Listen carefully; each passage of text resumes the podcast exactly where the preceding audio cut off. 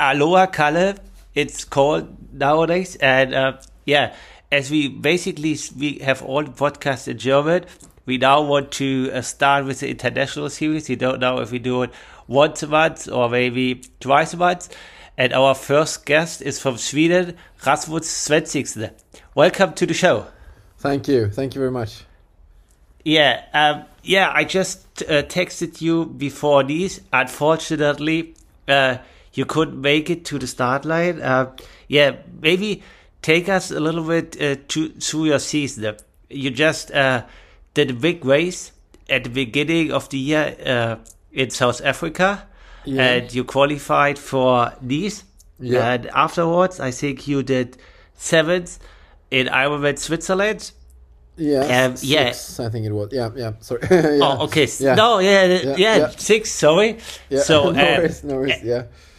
any other races this season so far? Uh, no, no, not. Uh, I mean, I, I'm, I'm not done uh, yet. So I, I have, I still have plans. Uh, uh, I'm planning on racing Portugal uh, on the 21st uh, of October. Uh, so the, the full distance there, and uh, we'll see if um, if I have enough, uh, you know, fitness and or money to go to go someplace else for for an additional 70.3 like in uh, in December or so. But we'll see. We'll see about that. But uh, definitely Portugal also. Okay, yeah, maybe you have good memories from last year from the course. It seems that the course uh, suits you. Uh, Yeah. So, Absolutely. and yeah, and after South Africa, uh, what happened Yeah. to you so that you had uh, such a long time with not racing? Yeah, yeah, no, that's that's a good question. I mean, I I got back from South Africa and um, I was like I was in really good shape before South Africa.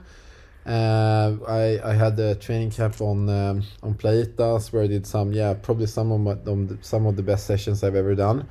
Um, and then uh, yeah, I mean it was quite a bit of a shock to come down to Port Elizabeth where the race is because it was much earlier than usual uh, this race. So it was crazy hot and humid there.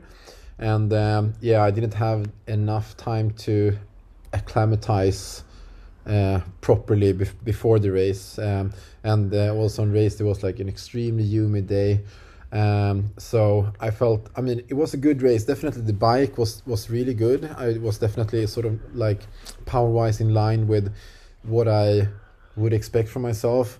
The run was I was very affected by the by the humidity there, um, but then I, I got home and um, uh, like one I actually planned on doing Oceanside um, because I felt like the fitness was still really good, and I did like half a week of really good training. Um, so I recovered fairly fast from South Africa, but then um, yeah I got I got super sick in in COVID. Um, and was like yeah basically down for like two two and a half weeks or so like lying in bed um and um and then it was yeah it, it, it took like so long time to get back in um in in shape from that. Um so that's why I sort of like yeah only targeted um switzerland. I hope that i may yeah may be able to race like a little bit before that but you know the shape was just yeah it didn't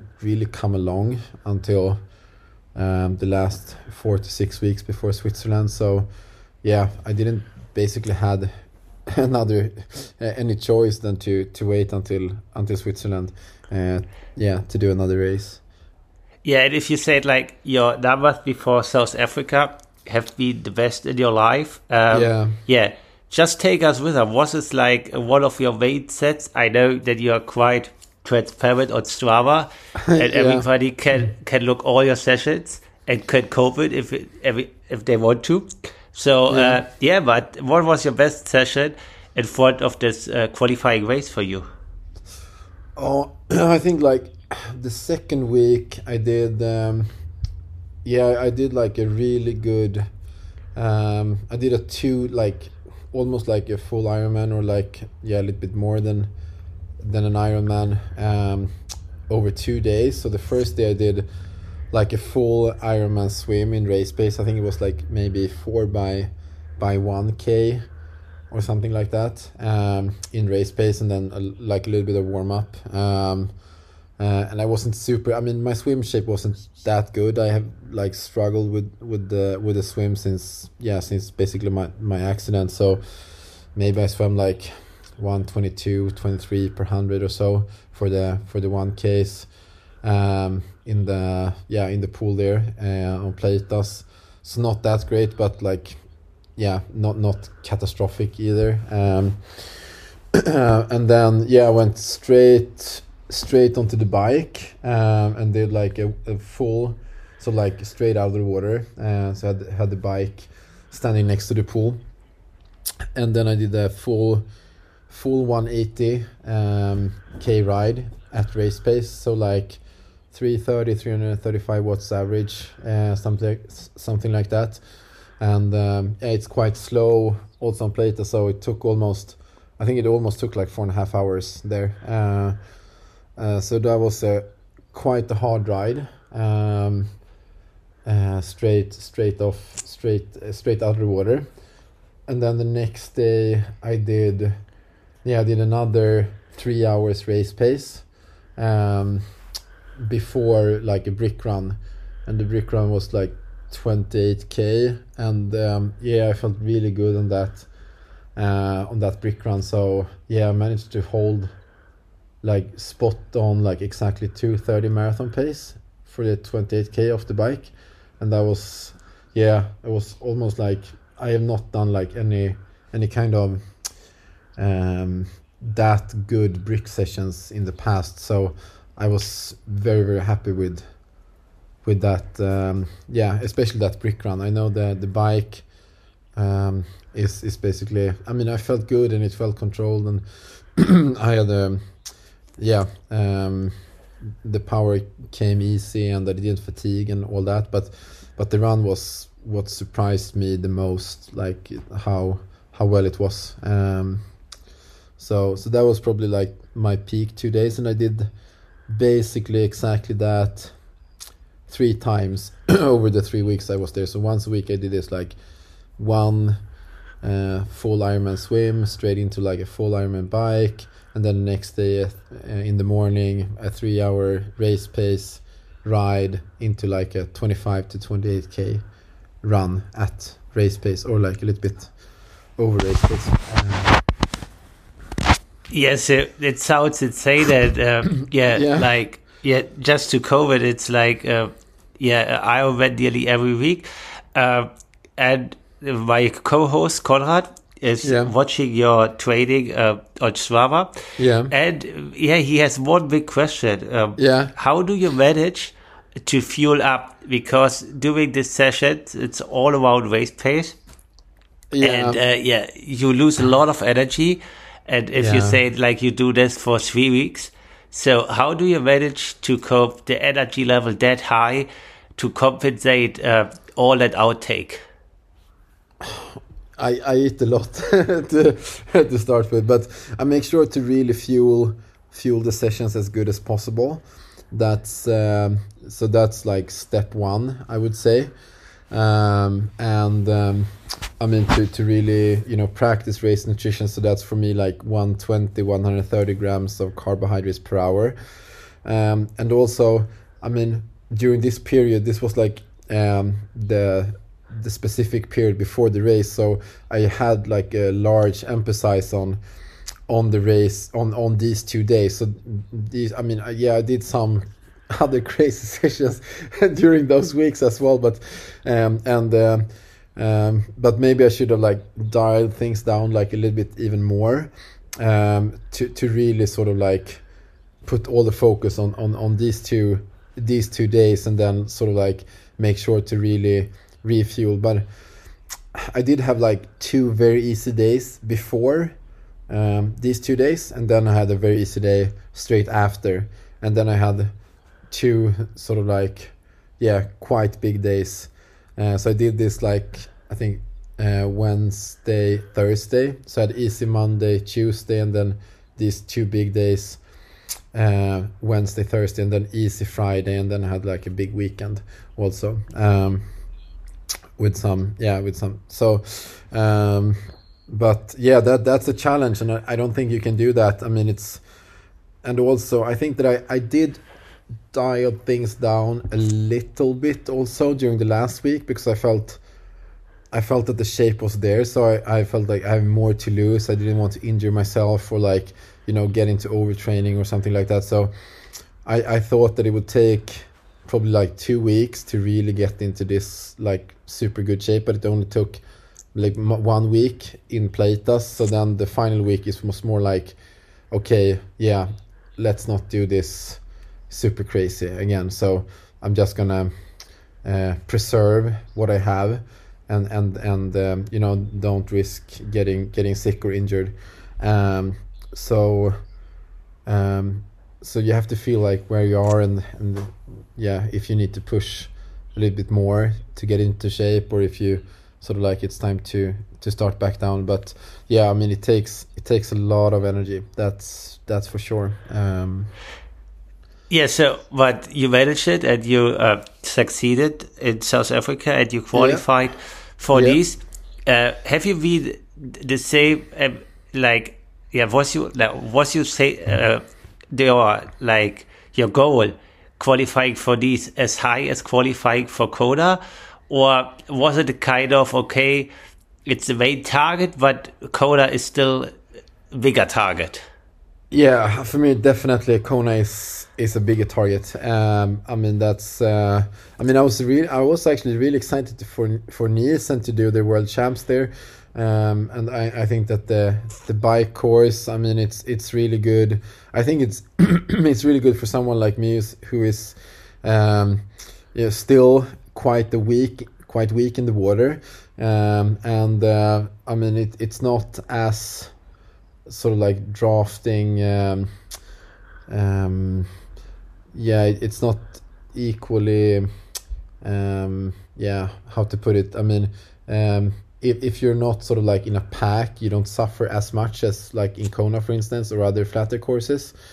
Um, so so it's more like everyone does their own bike race and that uh, plays into my strength uh, strength i believe um, so so I was I was excited for it, but but for me, I mean, I'm I'm quite like passionate and emotional about the sport, and then it's it's it's been all about Kona. So um, yeah, I was definitely disappointed that um, that they did the split up, uh, but now it is what it is, and um, um, yeah, for um, I mean, I was I was still excited for it, and it was definitely sort of like the main the main goal of the year uh, to to perform at my best there. So yeah, and uh, maybe you and also everybody else was looking out for you and watching you, and unfortunately, uh, you just told me and also on Instagram yeah. you got hit by COVID again. Again, yeah, yeah, crazy. Um, this time it was it was so much like the the acute infection was was not bad at all. To be honest, it was only I was like really sick for for one day with like high fever and like a lot of headache and stuff like that. And then I was very weak for another three four days or so. Uh, but I didn't have any like I didn't have any sore throat or uh, like coughing um, or like a snuffy nose or something like that. So it was only like yeah fever and like extreme tiredness and, and headache. Um, so I thought actually that I was quite lucky. Um, that um, uh, you know this this will pass by. Yeah, it, it passed by pretty quickly, and there, there wasn't any uh, you know focal symptoms lingering. But uh, when I started to train, um, I, I I felt like that my my breathing was like basically out of control. Um, I was running you know my yeah paces I, I don't, don't normally run uh, like in, in training like 430 per k or so and and it was it was like I was um, doing threshold intervals uh, almost. And um, I also was super fatigued Um, so I could sleep like ten hours a night, and then, you know, went up, felt pretty alert, and then yeah, went out for like an easy forty five minutes swim or something, and then you know just crashed in bed again for another hour.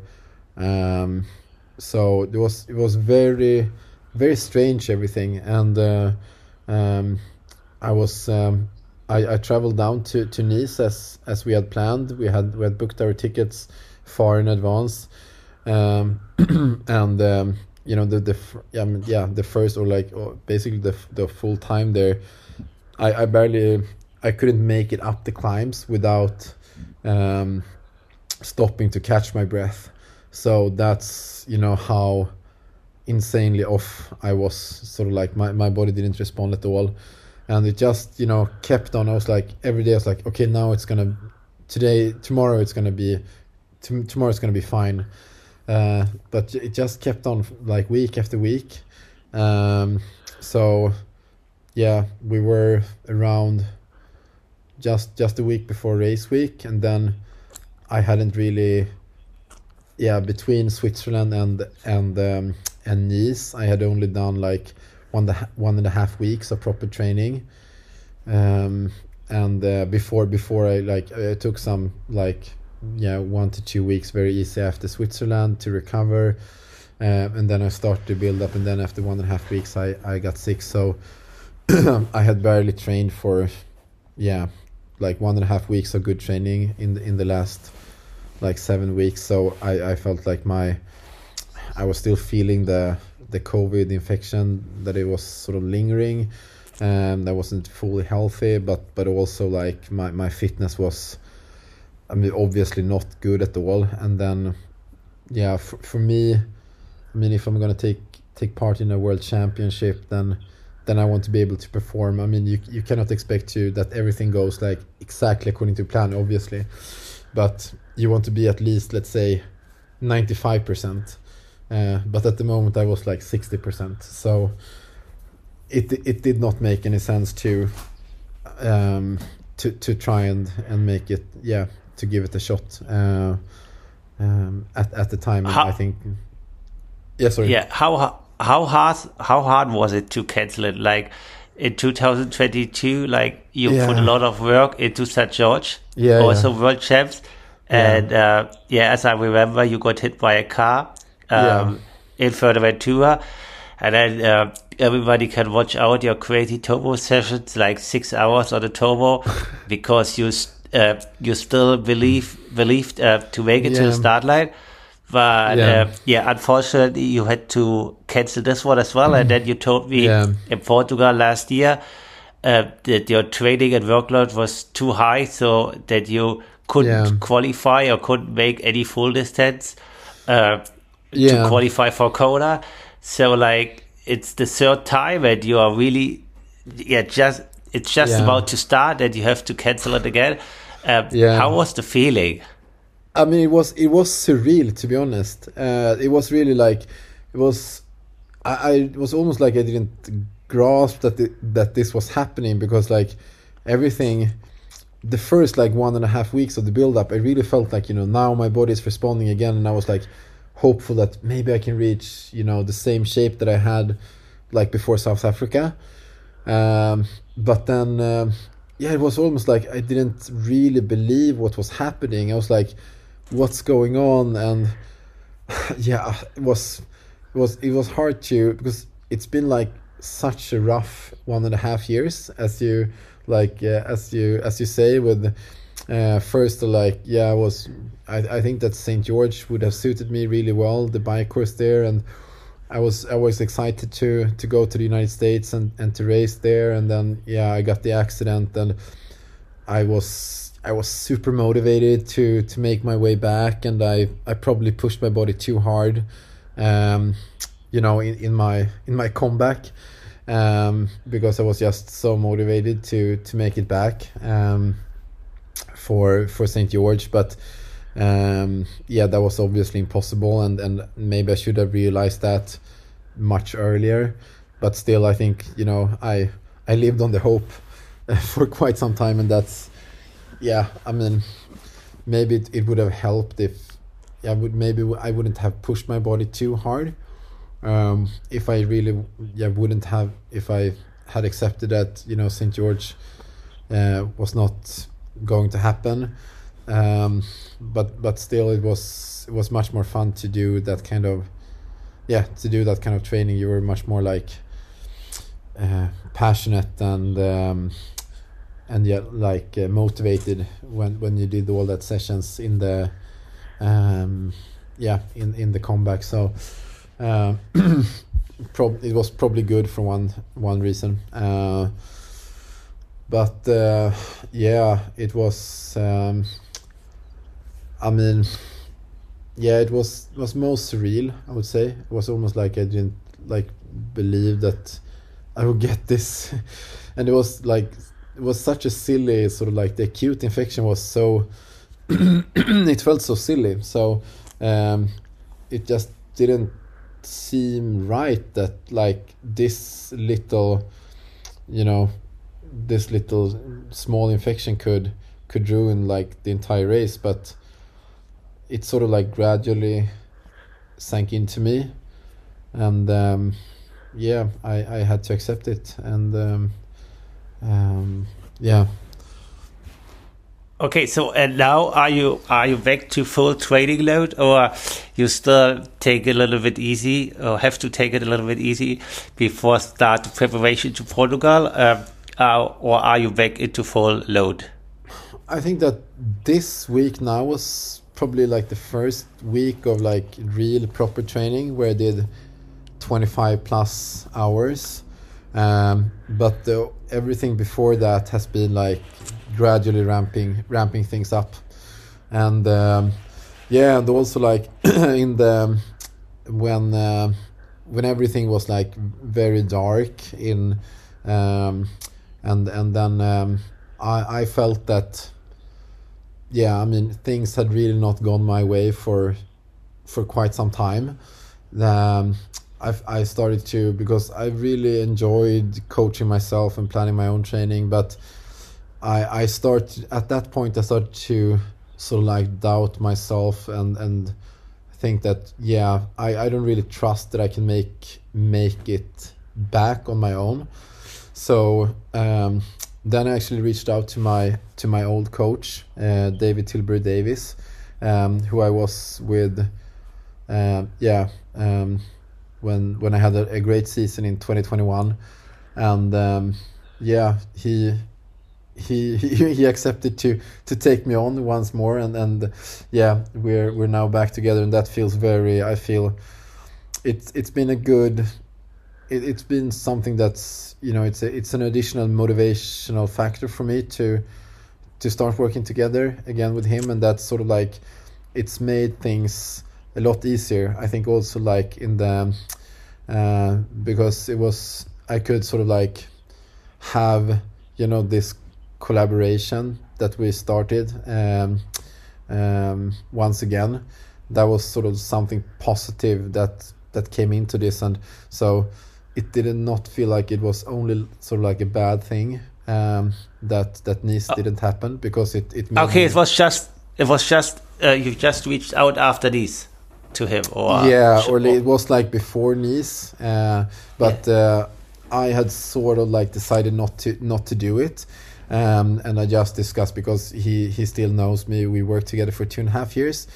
So um, so it was maybe like one week before Nice I reached out to him and and you know I just discussed the situation and thought like yeah what, what do you think about this? And um, yeah he was he was definitely you know thinking that it would not be wise uh, racing given you know the the past the past weeks.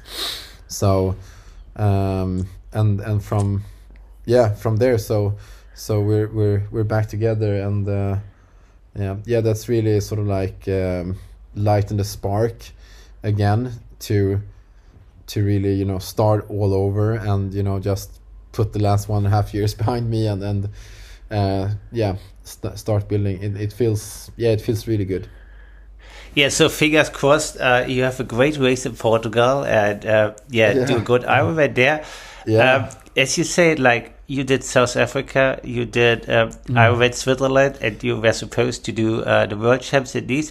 Yeah. And now you decide to do uh, another full one in Portugal. Yeah. Um, how do you feel about the short distance development with the PTO? Are you interested in this kind of racing, or is your full focus, uh, yeah, really on the long distance, or are you aiming also going for PTO always at some point? Um, at at the moment, I feel like I'm very much, I'm I'm trying to to really follow what I'm most passionate about, and that's the full distance, like by by a long, long stretch. Um, so I mean, if I would turn to the PTO event, if if they remain the same 100k distance, then I would. Yeah, that it would. It would more like be for financial reasons and. Um, I think that's I mean it's it's dangerous when you start like prioritizing things too much upon financial reasons. I mean if I would become really successful or like do some really good results uh, on the Ironman then then perhaps I would get the chance to to compete in in the PTO races uh, but and and then I will would probably accept it also uh, because that could that could be fun uh, but it's not something that at the moment um, is is a priority for me because I think that my my heart is with the with the Ironman distance. That's why I got into the sport and that's that's what I love and I try to to stick to that uh, and and to you know let let my passion uh, be yeah what what controls yeah or what what decides yeah most, yeah it's really cool it's really cool that you stick to your aim and your goals for a Kona and uh, yeah like how is it about uh, the PTO racing or also 73 racing uh, the community in Sweden how do they feel are they really more into Ironman or is like PTO, PTO uh, now the rising star. How is that about the age group community in Sweden? How do they feel about these races? Ooh, that's a good question. Actually, I I'm not really. I think that most people, I think that most people are still like uh, um, that do like long distance triathlon that do um, like seventy point three or Ironman. The most of them are are um, most interested in Ironman, or at least the kind of like I think there's um, quite a large group of people that um, I mean do seven point three, but they do it more. They're not like it. It's more of a fun kind of a um, recreational race, and they are they don't follow like professional sports uh, but the ones like the age group is that are interested in the professional side of of the sports then I, I think they're most still most interested in Ironman I would say. Uh, but um, I, I don't I'm not really sure to be, to be honest. I've not really oh. discussed it with with uh, a lot of a lot of Swedish age groupers yeah, like like like in Germany or in Europe, you see like a yeah. lot of of young guys from also the first division in Germany or the French division. Yeah, they move up into seventy three or PTO races um, yeah. at the age of twenty, and yeah. uh, they are really aiming for this kind of race. And yeah. Uh, yeah, it was not just about uh, the age group uh, perspective I asked for, also like for okay. the young generation. Uh, yeah, maybe I missed this one. Um, how is okay. this in Sweden? Yeah, we don't have that many. Ah, okay. Like uh, young, I mean, it's not like in Germany where you have like tons of, of people doing I think the the the young ones that I know they are still like fully focused on the Olympic distance uh, and the sprint distance. Yeah. Um, yeah, I would say. But then we have like Gabriel Sandor. He's like he's on the borderline, trying to. Will probably go over to seven point three and and eventually long distance as well uh, at some point. But um, yeah, he did. He did. The, he, I think. I think he finished fourth last year at Bahrain. Bahrain, so yeah. he, yeah. So yeah, he did he's- pretty he's well taking- there. Yeah, he's taking the step, and I think yeah, I think he can do really well uh, on the seven point three and and um, also the full distance. Uh, so it will be exciting to. It it will depend if he makes the Olympics for twenty twenty four or not. Um, yeah, but uh, uh, but otherwise, I think he will compete more and more in the seven point threes. So and uh, yeah, now let's go back to to your plan of racing. So Yeah. uh, you you decided for Portugal. Uh, Yes. I I just remembered like this coast is quite hilly at the beginning, then it gets Yeah. completely flat at the coastline. Yeah. Uh, and I just remember that you uh, were hanging into the group last year because your chain dropped. And Yeah. after the race, uh, we went out for dinner, and you told me you were quite surprised how less watts you have to push push at the end of the group. So Yeah. uh, yeah. So how how do you yeah will target how do we target that race? So because it's a full one, and uh, I just heard that Patrick Lange Yes. is also starting. Um, Yeah. Luckily, he's already qualified for Kona, and I think it's also your aim to get maybe one of the spots. Yes. Um, yeah. How are you targeting that race? And uh, yeah, what's your aim for that race? Um, I haven't really discussed with my with my coach yet. Um, Oh, okay, so still some Uh, time. yeah, still some time. It's still almost five weeks away, but um, I think that uh, I'm feeling very motivated at the moment. I'm feeling like I'm in for for some serious suffering, um, which, yeah, which you're not always in that mood. Um, but uh, when you're in that mode, I think then you will attack the race fairly aggressively. I think so. That's that's probably. I mean, my swim is not really. It it's still quite weak. Uh, so uh, I'll most definitely have some catching up to do, but I hope that.